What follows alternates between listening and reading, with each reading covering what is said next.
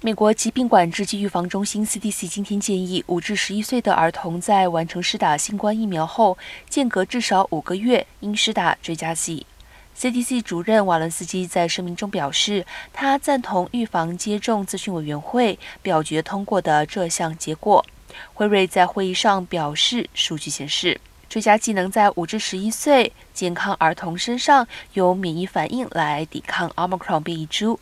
目前，在美国五至十一岁的儿童族群中，仅有略高于百分之二十九完整接种了两剂疫苗。